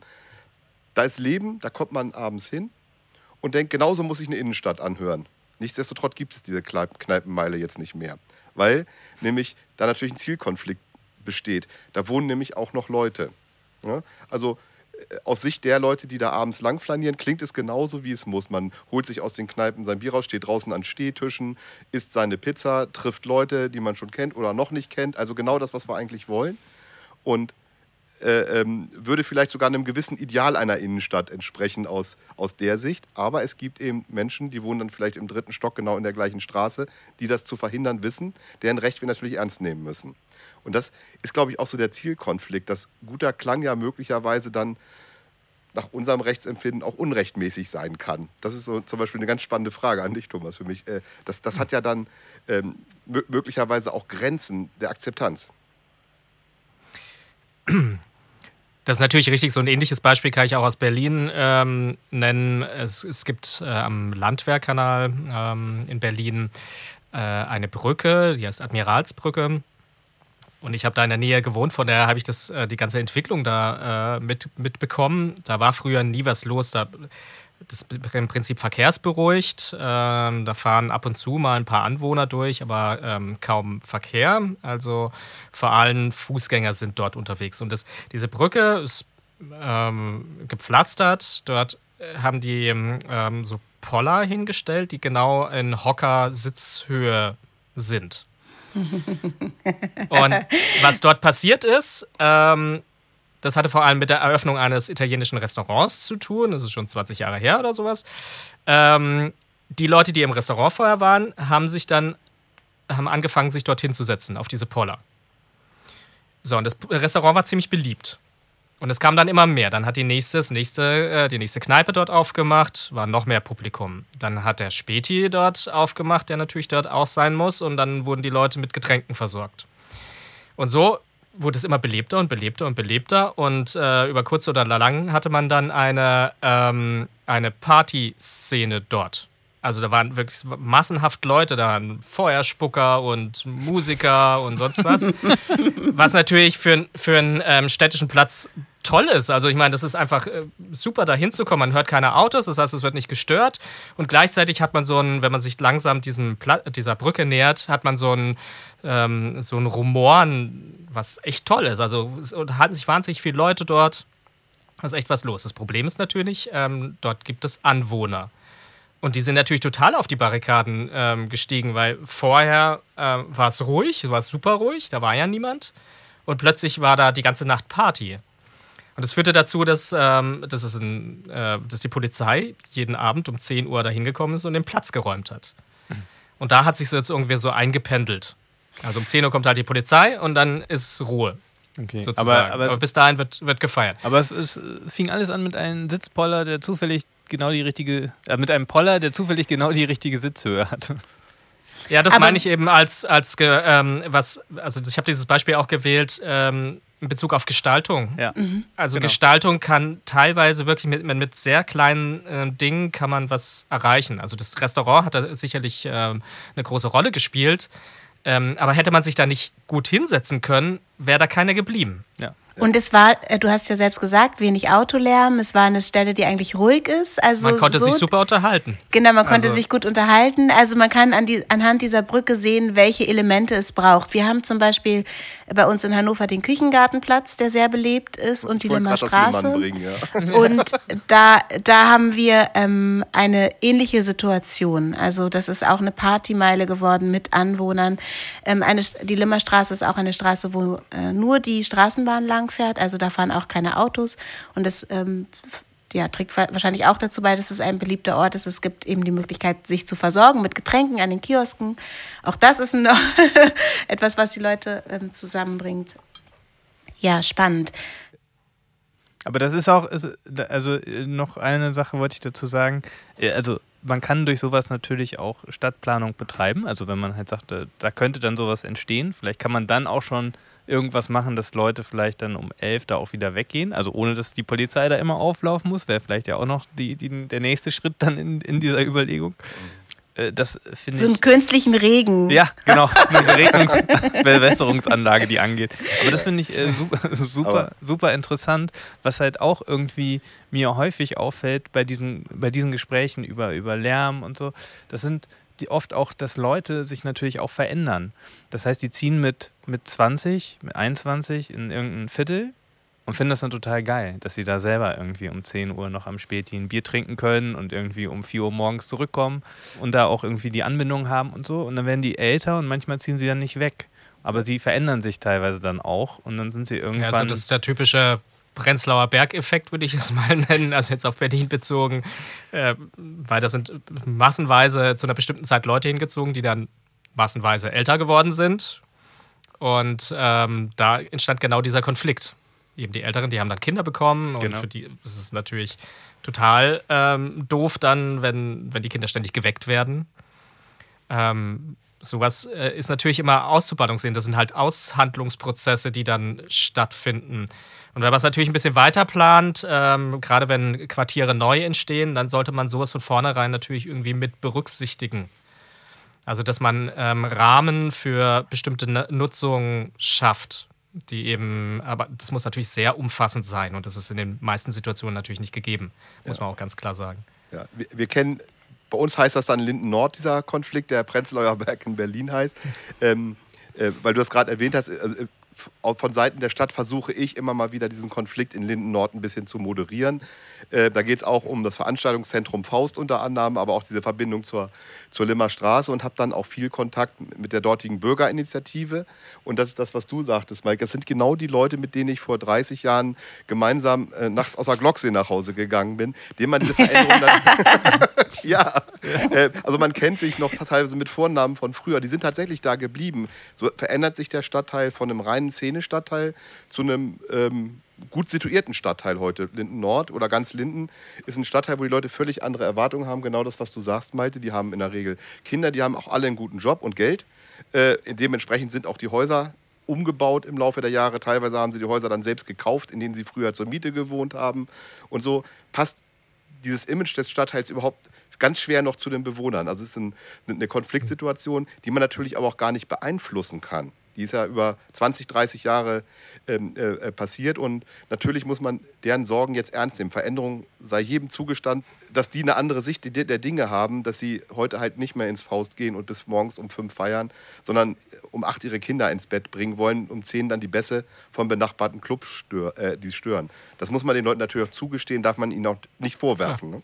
Ja, ich glaube halt einfach, ähm, wenn man im städtischen Rahmen ähm, sich bewegt oder da arbeitet, dann hat man natürlich immer ähm, mit, mit langfristigen äh, Prozessen zu tun. Also eine Stadt ist ja nichts, was, was statisch existiert. Also es ist, ist ja auch, wenn, wenn natürlich die Gebäude eine, eine, Weile dort stehen, aber eben die Nutzung ändert sich, die Leute ändern sich, ähm, dann kommen bestimmte Innovationen dazu, ähm, die dann plötzlich, äh, so wie das Automobil irgendwann, plötzlich alles ändern oder ähm, andere äh, Dinge wie ähm, der Umweltschutz, der jetzt hier massiv natürlich äh, Einfluss nehmen wird, Digitalisierung. Und dadurch hat man natürlich eine Stadt immer als ein Prozess letztlich und muss den, glaube ich, bei der Gestaltung auch so verstehen. Also ich glaube, es ist falsch, ähm, sich zu überlegen, man möchte eine definitive Gestaltung, die für immer so gelten muss, sondern ähm, ein städtischer Raum muss so flexibel gestaltet sein, auch klanglich letztlich, ähm, dass unterschiedliche Nutzungen ähm, und unterschiedliche Erwartungen dort ähm, Platz finden. Die Stadt darf auch sich mitentwickeln und mitwachsen und sich mit verändern, auch klanglich weil wir nicht mehr so viel Zeit haben, würde ich mit euch gerne mal reingehen in Räume. Ähm, und Michael, du hattest vorhin gesagt, Kindergärten, ähm, Fußballstadien oder vielleicht auch äh, Räume, Großraumbüros, die müssen auf bestimmte Art und Weise klingen. Ich würde jetzt gerne, du hast gerade schon deine politische oder deine fachliche äh, Ausrichtung dieses ähm, beschrieben. Ich würde gerne nochmal auf deine technische Vorbildung zurückkommen und äh, auf diese, den technischen Blick auf dem, den Raum und wie der gut klingt. Kannst du da ein bisschen was dazu erzählen? Ja. Wie klingt äh, ein guter Raum? Die, die, die Frage dann auch gleich noch ein bisschen weiterspannen. Was wäre denn für euch der perfekte Klang oder Ort mit dem perfekten Klang? Auch äh, dann für Thomas natürlich.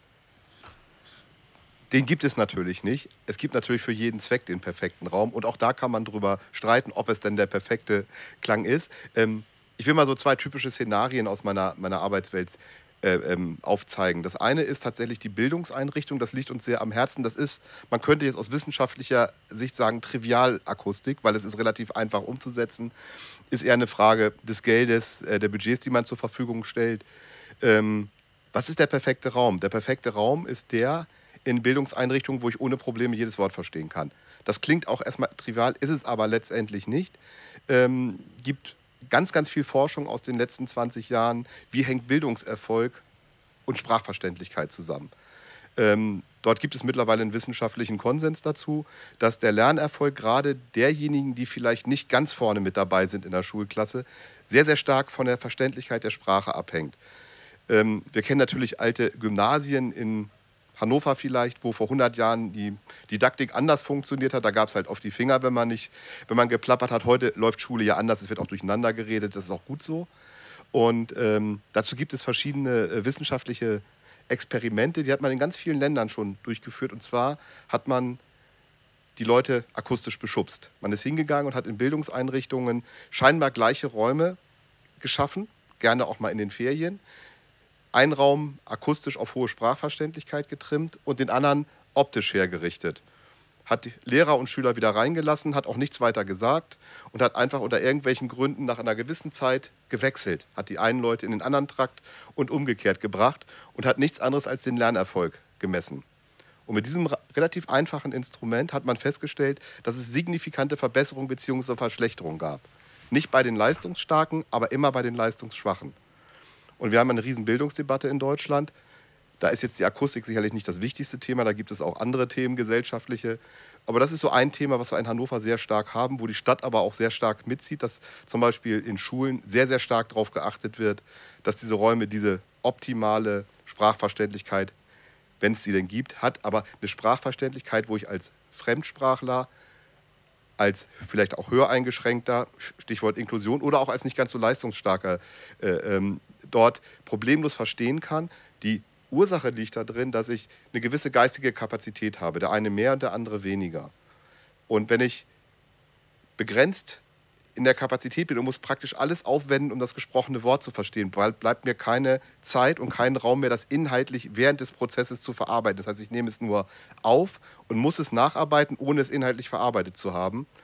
Und durch eine hohe Sprachverständlichkeit gelingt es mir, das auch gleich inhaltlich ein Stück weit zu verarbeiten, um mit einem gewissen Lernerfolg rauszugehen. Und das ist durchaus signifikant. Ich war auch überrascht, aber man hat diesen Versuch in ganz vielen Ländern wieder gemacht. Das erste Mal ist er in England passiert, vor ungefähr 20 Jahren, und kommt überall zu den gleichen Ergebnissen. Finde ich ein super spannendes Thema. Ist unter wie man solche Räume herrichtet, ist nicht kompliziert. Das kann jeder nach einer gewissen äh, äh Ausbildung. Das ist eine Frage des Geldes und des wirtschaftlichen Bauens.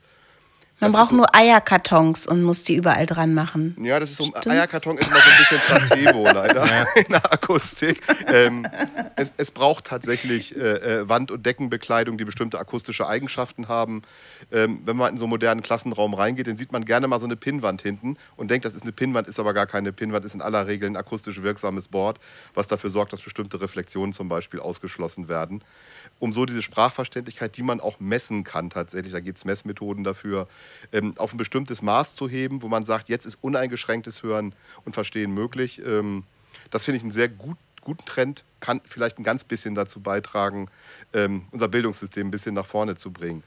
Wenn ich jetzt aber in, eine, in ein Theater gehe oder in einen Musikraum, habe ich ganz, ganz andere Anforderungen. Da will ich das möglicherweise gar nicht, sondern da will ich ja eine Durchmischung hören. Das heißt, ich will in einem Klassikraum. Die Elbphilharmonie ist ja mal ein schönes Streitbeispiel dafür. Die einen sagen, es ist super gelungen, die anderen sagen, oh Gott, oh Gott, was ist das denn geworden, bitte schön. Ich war da mal auf der Bühne äh, in der Elbphilharmonie. Ja. Muss ich mal habe ich das schon mal in diesem Podcast gesagt? Dann Egal, sag jetzt nochmal. Okay, ähm, also ich war da mal auf der Bühne in der Elbphilharmonie und ich habe ähm, mit einem Orchester gespielt, ähm, also ich habe gelesen Und ich äh, war auf mehreren, in mehreren Konzertsälen mit diesem Orchester und eben auch in der Elbphilharmonie. Und ich war auf dieser Bühne total irritiert, weil sich alles so, also ich kann das gar nicht so richtig beschreiben, weil, ich, weil sich alles so einzeln angehört hat. Also es war nicht so, dass ich eingebettet war in dem Klang des Orchesters, sondern ich habe die Dinge so sehr differenziert wahrgenommen. Ich habe mich da nicht so wohl gefühlt wie in den anderen Konzertsälen. Ähm, genau, also der Fachmann sagt, das Orchester fällt auseinander. Ne? So, also das tut es klanglich tatsächlich. Äh, und das ist auch eins der Themen in, diesen, in, in der Elbphilharmonie. Ich finde das ein total spannendes Thema. Ich habe auch gar keine abschließende Meinung dazu. Ähm, der Herr Hengelbrock, der Dirigent, hat ja kurz nach der Eröffnung den Job hingeschmissen, weil er gesagt hat, dieser Raum verzeiht keine Fehler. Und wenn ich kein internationales Top-Orchester habe, kann ich in dem Raum nicht spielen. Weil da wartet man 40 Minuten, bis man die Triangel bedienen darf. Und wenn das auch nur ein ganz bisschen timingmäßig daneben liegt, wird es jeder hören. Und das ist ja so eine Grundsatzdiskussion in der Kunst. Will ich den Zuhörern ermöglichen, jeden Fehler des Orchesters zu hören und ganz differenziert zu hören? Das ermöglicht die Elbphilharmonie. Oder will ich Wohlklang haben, will nachher rausgehen und sagen, wie toll war das? Ich war eingehüllt, alles war ganz schön. Das bietet die Elbphilharmonie scheinbar nur eingeschränkt oder nur für bestimmte Musikstile. Und äh, deshalb ist die Elbphilharmonie lange nicht schlecht, sondern man wird noch 20 Jahre, glaube ich, darüber diskutieren, wie sieht die Akustik in Konzertsälen der Zukunft aus. Also es ist ein ganz, ganz ähm, spannendes Thema. Es fehlt also ein bisschen der, der Weichzeichner, der Schönheitsfilter in der Elbphilharmonie sozusagen, der, wenn man das so will. Man kriegt genau das auf die Ohren, was da auch passiert, ohne irgendeine Genau, auch der Hörer, der Hörer wird jeden einzelnen Fehler wahrnehmen, selbst wenn er nicht geschult ist, der Raum verzeiht nichts. Es ist vielleicht ein bisschen so, dass, da sind wir vielleicht auch bei Thomas, dass, es, ähm, dass wir gar nicht so das, das Perfekte uns wünschen, sondern dass es das Lebendige ist, was uns wohlfühlen lässt im, in einem Raum oder auch in der Stadt. Naja, das ist natürlich dann auch wieder die Frage, was man als perfekt äh, bezeichnen würde. Also ja. ähm, vielleicht ist eben dieses Lebendige, äh, das perfekte, der perfekte Klang für einen städtischen Platz. Aber da würde ich eben auch wieder von Platz zu Platz ähm, schauen. Manche Plätze, je nach Publikum, ähm, je nach Ort, ähm, müssen vielleicht eher ein ähm, bisschen ruhiger sein, ein bisschen entspannter. Andere Plätze müssen vielleicht sehr belebt sein. Ähm, das, das sollte man ähm, von Situation zu Situation entscheiden. Die Beispiele natürlich in den Innenräumen, das sind natürlich sehr ähm, funktionsabhängige äh, Beispiele, also sehr eingeschränkte Funktionen, eben mhm. zuhören oder gehört werden in, dem, äh, in der einen Situation bei dem, mit, den, ähm, mit den Schülern in den Klassenräumen. Das ist natürlich äh, das Ziel, genau das zu erreichen. Und das ist dann der perfekte Klang in gewisser Weise. Natürlich könnte man da auch noch weiter ähm, dann gehen, aber das ist natürlich erstmal das Hauptziel, was man da erreichen möchte. Und in Konzertsälen hat man natürlich eine, auch wenn es da Unterschiede gibt, ähm, sind natürlich die, die großen Konzertsäle in gewisser Weise doch sehr ähnlich, was die Nachhaltzeit angeht. Und ähm, das ist das tradierte Konzept von, ähm, von klassischer Musik und wie die klingt. Ähm, man könnte, also ich habe mal äh, ein Konzert im RBB in den Studioräumen da gehört von einem, ähm, von einem Streicherquartett. Das konnte man nicht anhören. Das war halt alles komplett abgedämpft. Das war ein Fernsehstudio. Und ähm, das, das hörte sich furchtbar an. Also eben nicht überhaupt nicht so, wie man, wie man das will das war halt, äh, letztlich war es eine andere Erfahrung. Also wenn man das vielleicht jeden, jeden, jedes Mal so wahrnehmen würde, dann würde sich das vielleicht als Tradition irgendwann durchsetzen. Man kennt es ja in anderen ähm, Musikstilen, dass sie eine andere Akustik brauchen. Ähm, was ich sagen will, es gibt eben bestimmte, äh, bestimmte Nutzungen, die ähm, sehr, was sehr Klares fordern, aber da stellt sich letztlich nicht die Frage nach der Gestaltung, weil man ja schon weiß, wie die Gestalt sein soll. Da geht es darum, wie erreicht man das? Also das ist praktisch eine, eine, ähm, eine technische ähm, Umsetzung dann. Bei anderen Orten muss man sich vielleicht sich erstmal fragen, okay, welche Gestalt soll dieser Ort eigentlich haben? Welche klangliche Gestalt? Und da sehe ich dann eher eben das Gestalten als als, ähm, als Aktion. Also, dass man eben sich ähm, dafür einen Klang überlegt, wie der sein könnte. Und dann muss man sich überlegen, mit welchen Maßnahmen ähm, erreiche ich das. Könntest du ein Beispiel nennen, damit wir das mal ein bisschen greifen können? Ähm, Naja, also die, die Beispiele, die ich, äh, die ich genannt habe, ähm, kann man, also zum Beispiel der Ernst-Reuter-Platz, äh, das kann man da letztlich auch die Frage erstmal stellen. Die haben wir uns natürlich auch gestellt. Wie soll dieser Platz ähm, klingen? Und da gibt es auch einen Punkt, den habe ich bislang noch nicht genannt. Der Ernst-Reuter-Platz ist ähm, so ein typisches Beispiel der Nachkriegsmoderne, steht unter Denkmalschutz. Also sind ähm, architektonisch wirklich teils ansprechende Gebäude. Ähm, die Moderne oder die Nachkriegsmoderne wurde aber mit einem ganz anderen Geist ähm, entwickelt, gestaltet. Da ging es ja nicht unbedingt um den Aufenthalt draußen. Also da mhm. ging es halt darum, man hat das Auto als Transportmittel von den Funktion, funktional getrennten Stadträumen. Und so war dieser Platz auch ge ge gestaltet worden. Also der Ernst-Reuter-Platz ist ein äh, Platz des Arbeitens oder Studierens in dem Fall. Und die Leute sollten da entweder mit dem Auto, großer Kreisverkehr, oder mit der U-Bahn, die dort auch ähm, existiert, hingebracht werden. Ähm, jetzt hat man natürlich das Problem, dass, äh, die, dieser Ort steht unter Denkmalschutz, aber es steht natürlich nicht der Klang unter Denkmalschutz, sondern dieses Visuelle. Und so wurde er auch aufgebaut. Das, dieser, dieser Platz war eigentlich, also das ist eben großer Kreisverkehr, in der Mitte ist eine Insel. Und diese Insel äh, war eigentlich nur dafür gedacht, die Gebäude, dass man sich die Gebäude von dort anschauen kann. Also wie, wie eine Tribüne für die Architektur. Aber da hat natürlich keiner an den Klang gedacht, wie das jetzt klingen sollte. Da gibt es auch nur einen, einen Zugang zu dieser Insel aus der U-Bahn raus. Das ist ganz merkwürdig. Also, dann kommt man auf diese Insel und dann kann man sich die Architektur betrachten. Und äh, wenn man jetzt fragt, okay, dieser Platz ist de facto ähm, Teil des UDK-TU-Campuses, also in gewisser Weise oder grenzt da an. Ähm, wie kann man da integrieren und wie kann man trotzdem gleichzeitig die Idee der Nachkriegsmoderne, die ja da unter Denkmalschutz im Prinzip steht, wie kann man das trotzdem berücksichtigen? Weil es, es, gab nicht die Idee vom Klang der Nachkriegsmoderne, aber sie hatte Auswirkungen auf den Klang. Und da muss man sich jetzt überlegen, okay, was ist eigentlich ein angemessener Klang der Nachkriegsmoderne? Oder könnte man sich fragen? Oder man sagt, okay, ich mache was, was komplett im, ähm, äh, dem gegenübersteht, also eine, eine andere Idee und äh, äh macht das mit einem Art Kontrast, wie das so eine Postmoderne ja häufig gemacht wurde, um mit, äh, mit Denkmalschutz umzugehen, dass man äh, gerade durch den Kontrast das andere hervorhebt. Mhm. Solche Fragen kann man sich da stellen. Wir alle sind ja sehende Menschen, wir können alle sehen und ähm, sind vielleicht auch durch Sehen abgelenkt, was das Auditive angeht. Es gibt ja Menschen, die sich ähm, im Raum, also bewegen können, auch draußen und ähm, den Schall nutzen, das, die Schnalzen, ne? Also so Blinde, die, die schnalzen und wie heißt denn dieses, ähm, diese Technik nochmal? Whatever. Ähm, und sie können sozusagen wahrnehmen, wo Gegenstände, wo zum Beispiel diese hübschen Poller auf der Brücke im Weg sein könnten und können sich so den Raum vorstellen. Und das alles ist ja für uns, auch wenn wir es sehen können, auch da. Also das ähm, macht ja den Schall. Also alles, was gebaut ist, macht den, gestaltet den Raum innen oder auch außen mit. Warum habe ich das jetzt gesagt? Ich weiß es nicht. naja, es ist ja auch ein bisschen. Ich gebe ab an meinen Co-Moderator. Gerne. Es ist ja auch so ein bisschen, was ich total gut finde, ist, dass äh, Architekten anscheinend jetzt auch da mehr geschult werden, weil es ist ja schön und gut, wenn sich dann da jemand denkt, boah, ein, ein ganzes Haus aus Marmor und Glas, ja super, aber wenn du dann das erstmal durchgehst, legst du dir sofort einen Teppich über den Marmor und siehst ja. den nicht mehr, weil du wahnsinnig wirst und hängst Vorhänge vor die Fenster.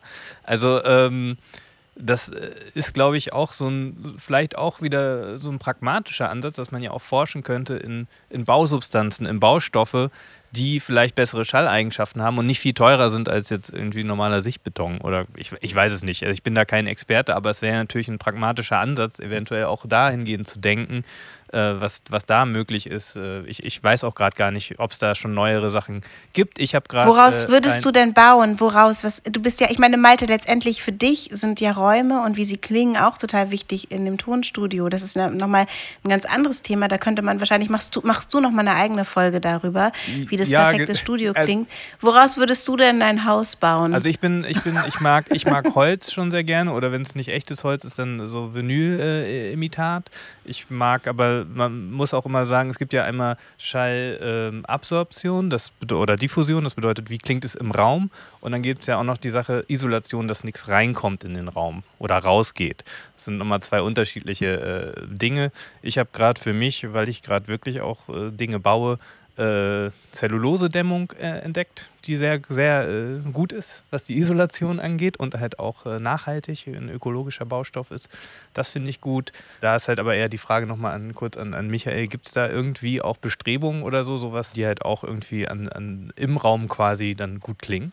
Ja, also da ist tatsächlich eine Riesenentwicklung in den letzten Jahren, aber die passiert unter marktwirtschaftlichen Gesichtspunkten. Ähm, meine Studierenden sind immer baff erstaunt, wenn ich mit denen mal eine kleine Internetrecherche mache und gucke, was gibt es an akustisch relevanten, wirksamen Materialien, wie groß und riesig dieser Markt ist, wenn man gezielt sucht. Also wenn man jetzt bei Google einfach nur such, sucht, findet man es, man muss gezielt suchen und stellt dann fest, ähm, dass äh, Materialien für die Innenraumgestaltung sich vervielfacht haben in den letzten Jahren. Egal, ob das in Richtung Holz geht, vielfach auch in Richtung nachhaltiges Bauen. Also man versucht mit Zellulose Dinge zu machen. Aber nach wie vor ist natürlich der Baustil der heutigen Zeit ist Glas- und Sichtbeton. Ich weiß nicht, ob wir uns damit einen Gefallen tun im Moment. Da habe ich so ernsthaft meine Zweifel daran. Thomas verneint auch optisch. Ja. Ähm, ich versuche meine Studierenden auch immer so ohne despektierlich dabei zu sein, so ein bisschen aufzuziehen damit. Ähm, äh, mit der Bitte, sich das in 20 Jahren mal vorzustellen. Also was sie jetzt schaffen und dann eine Zeitreise zu machen und dann zurückzugucken. Genauso wie wir jetzt vielleicht mal eine Zeitreise machen und gucken mal auf 1985, was wir da geschaffen haben und uns das Gruseln packt. Ähm, das ist schon sehr eingefahren in der, in der Gestaltung im Moment und ähm, ich hoffe, dass sich das ein bisschen auflockert. Ich äh, glaube auch zu spüren, dass das der Fall ist im Moment, dass, dass man äh, nicht mehr diese eine Linie, es ist, ist sehr, sehr, sehr einheitlich geworden, die Architektur, finde ich. Ich habe gestern gerade erst wieder drei Entwürfe gesehen für eine Baufläche, einen Wettbewerb. Und ich konnte die nicht auseinanderhalten im ersten Moment. Die sahen alle gleich aus, außer dass ähm, die, die, die Balkongitter irgendwie unterschiedliche Farben hatten. Aber irgendwie ist es ein ganz, ganz monotoner Architekturstil, der im Moment wieder eingekehrt ist. Ähm, die Baustoffe sind da, daran mangelt es nicht. Es ist eine Frage ähm, der, der Geschmacksbildung, die wir im Moment haben. Und ähm, Ja, ich- mir gefällt es nicht. Thomas. Ja, ich glaube eben auch, ähm, so, wenn man auch in Richtung Lehre ähm, nochmal geht, dass, das ist eben wirklich wichtig, frühzeitig die jetzt konkret gestaltenden Architekten, Innenarchitekten, Stadtplaner oder ja, wer auch immer, ähm, die mit dem Thema zu ähm, konfrontieren. Also jetzt auch in der Architektur. Die Moderne hat ja seit ähm, wirklich vielen Jahren jetzt wieder so ein Revival mit dem großen Fensterscheiben und dem ähm, Stahl-Beton-Bauweise. Ähm, und dann wird, äh, wird so, sowas geschrieben wie die großen Fenster, Transparenz, ein Zeichen für Transparenz und solche Geschichten.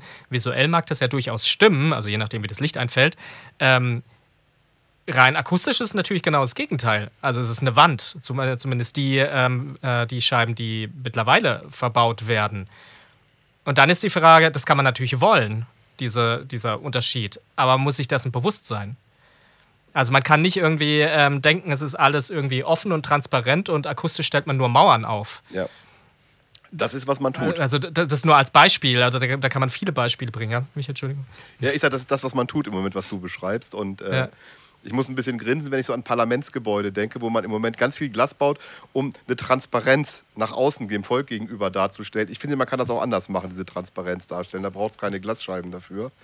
Das passiert in den Köpfen, ne? Ähm, Ja, wahrscheinlich.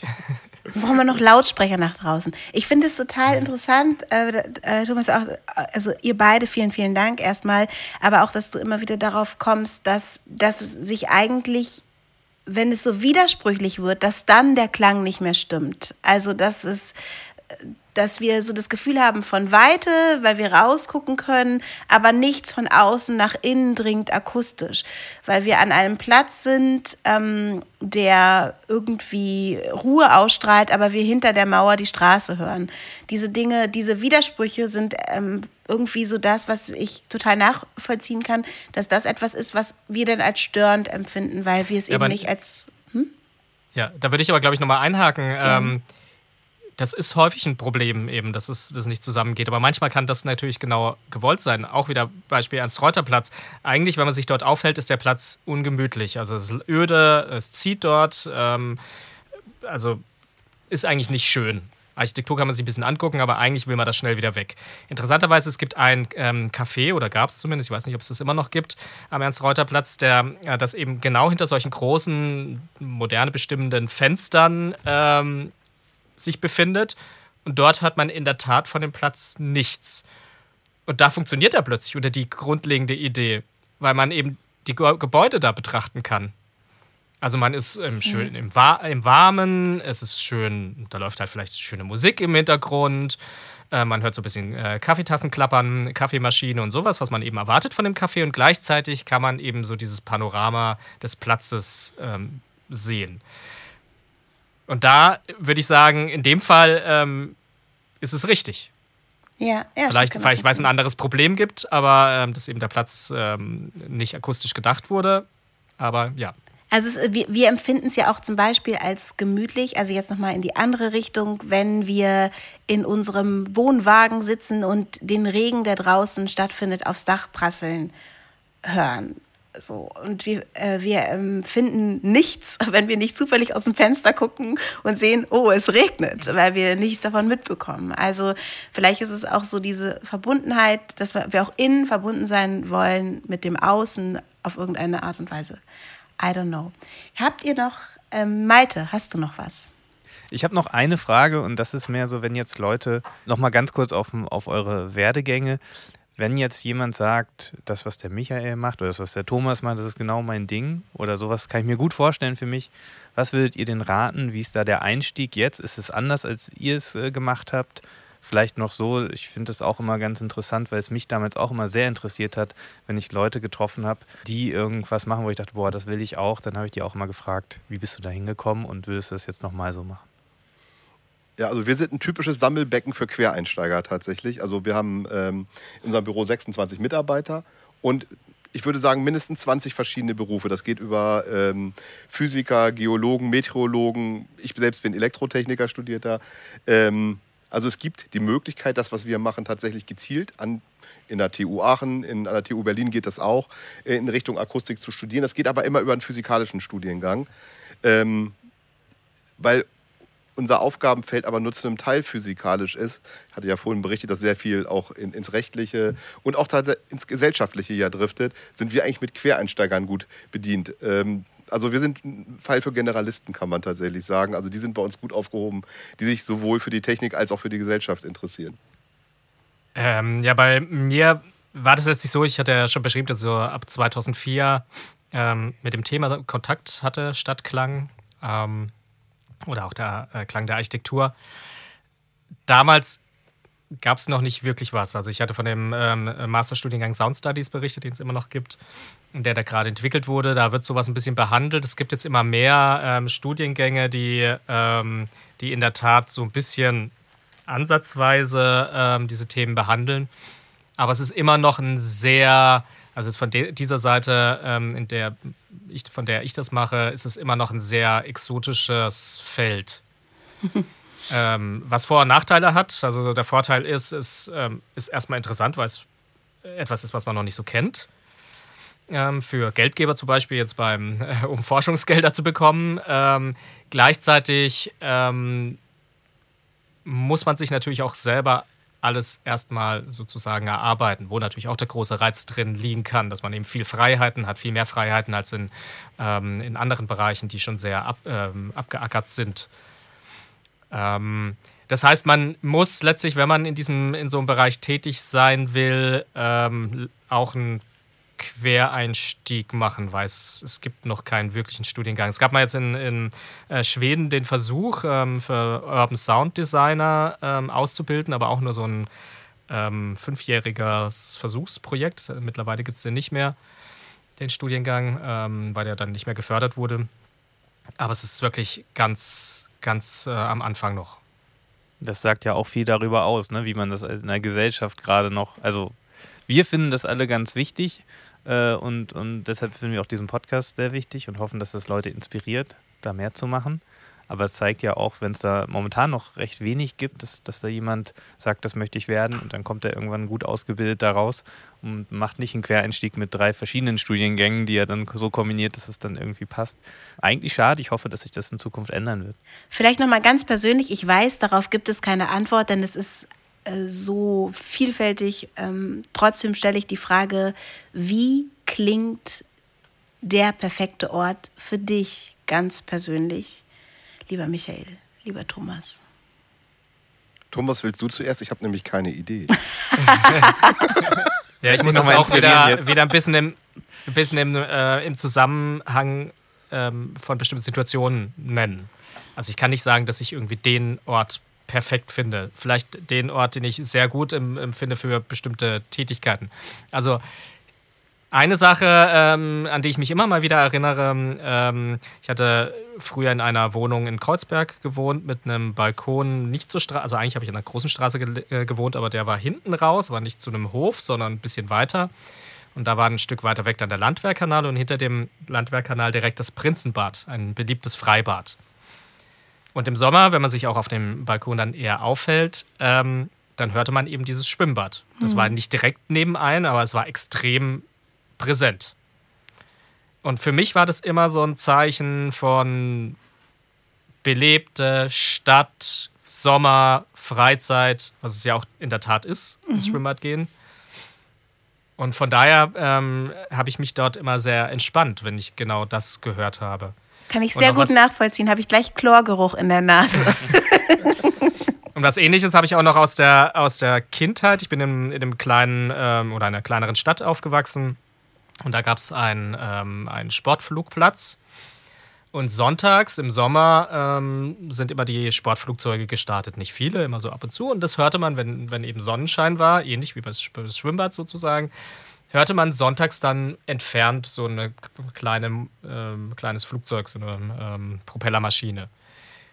Und bis heute geht es mir so, wenn ich, wenn ich so das Geräusch höre, dann denke ich an diese Situation und habe dieses wohlige Gefühl von Sommer, Kindheit im Garten spielen.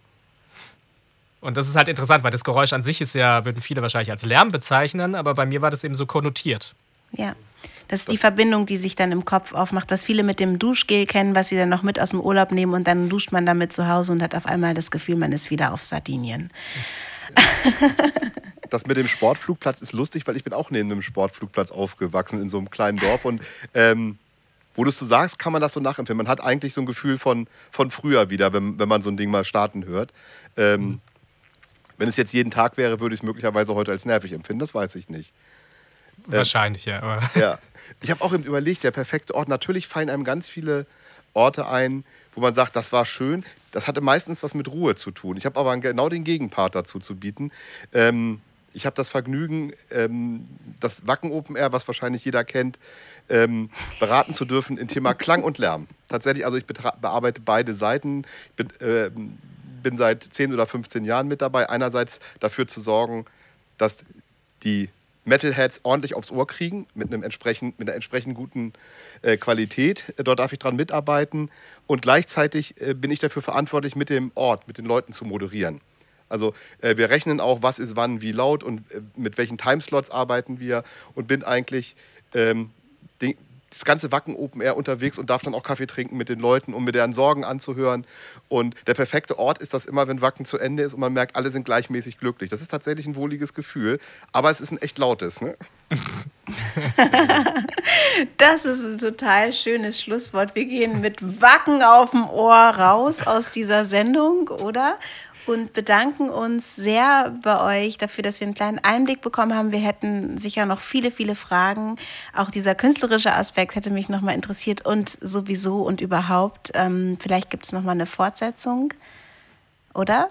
Ja, ich, ja, von mir aus gerne, klar. Ich finde es super spannend. Vielen, vielen Dank euch beiden, dass ihr bei uns im Podcast wart. Wacken! Super! Ja. Ja, das ja, ist, ja, wird man nach dem perfekten ruhigen Ort gefragt und es fällt einem 110 dB Wacken ein dazu. Ne? Sehr schön. Ja.